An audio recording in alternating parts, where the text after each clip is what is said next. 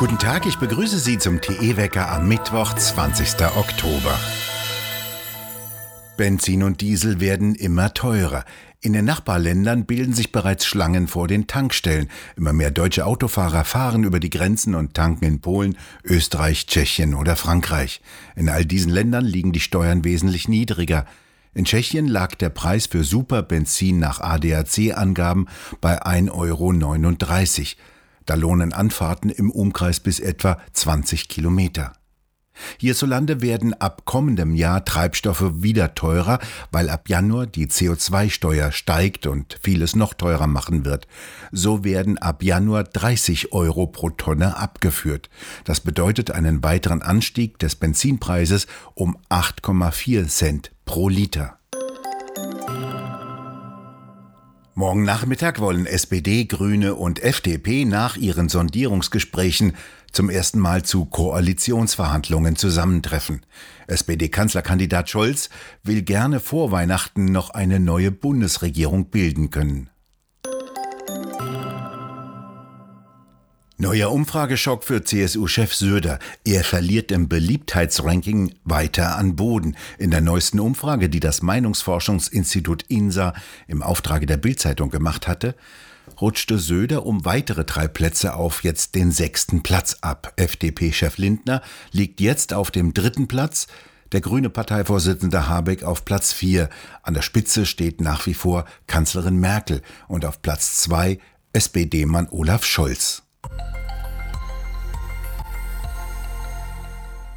Die Flughafen Frankfurt-Hahn GmbH hat Insolvenz angemeldet. An der GmbH halten die chinesische HNA Airport Group 82,5 Prozent Anteile, das Land Hessen die restlichen 17,5 Prozent. Bekannt wurde der ehemalige Militärflugplatz im Hunsrück, weil lange Zeit Billigflieger Ryanair ihn für seine Flüge nutzte.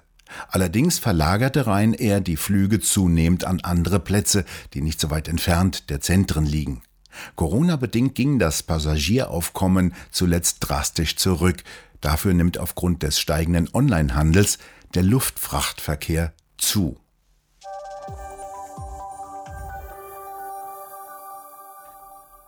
Der polnische Regierungschef Mateusz Morawiecki hat gestern im Europaparlament das Urteil des polnischen Verfassungsgerichtes verteidigt, nachdem polnisches Recht Vorrang vor EU-Recht hat. Die derzeitige EU-Kommissionspräsidentin von der Leyen hatte Polen mit neuen Verfahren und Kürzungen von EU-Mitteln sowie Entzug des Stimmrechtes bei Entscheidungen der EU gedroht. Morawiecki erklärte deutlich, er sei nicht damit einverstanden, dass Politiker Polen erpressen wollten und Polen drohten. Er werde nicht zulassen, dass Erpressung als Mittel der Politik gegenüber EU-Mitgliedstaaten eingesetzt werde. Dies sei kein demokratisches Vorgehen. Wenn aus der EU ein nationalitätenloser Superstaat gemacht werden solle, so müssten erst alle Gesellschaften gefragt werden, ob sie damit einverstanden seien, sagte Morawiecki vor dem Europäischen Parlament.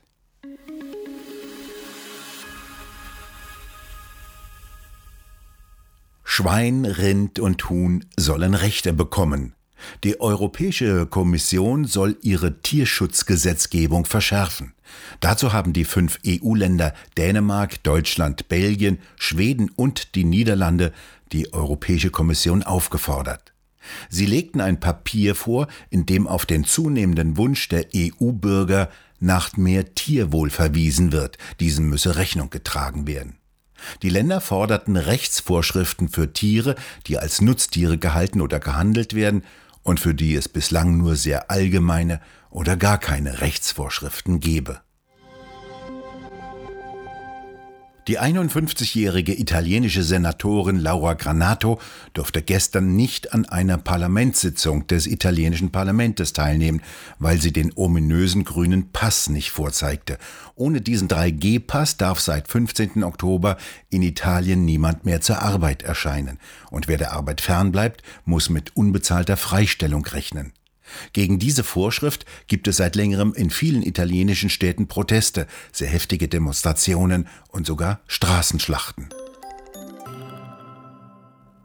Sogar auf Satellitenbildern sieht der Stau von Containerschiffen vor der amerikanischen Westküste eindrucksvoll aus.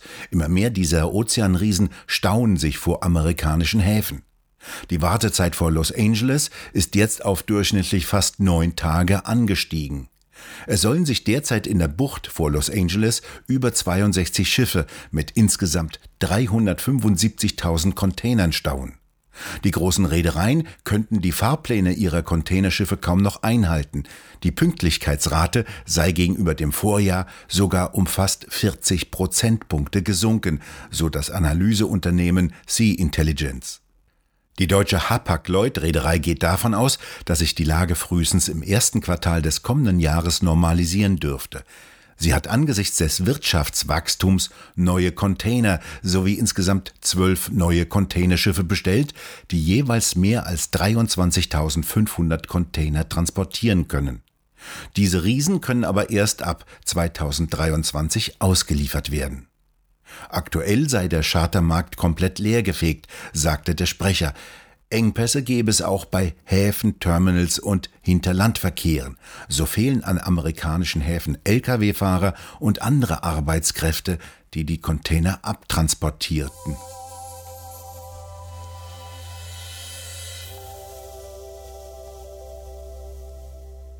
Karl Lauterbach, SPD-Abgeordneter und als Corona-Einpeitscher bekannt, fuhr auf der Autobahn A4 bei Köln auf der Mittelspur und telefonierte dabei.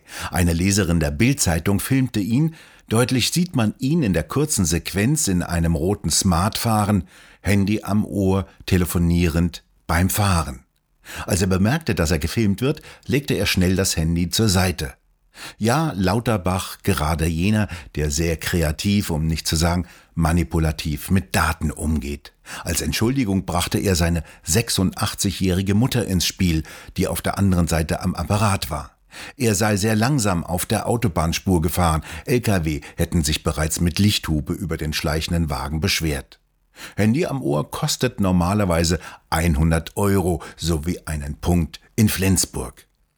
Lauterbachs Versprechen kommt nicht wieder vor. Das Einhalten von Regeln kennen wir, sie gelten für andere, nicht für Lauterbach.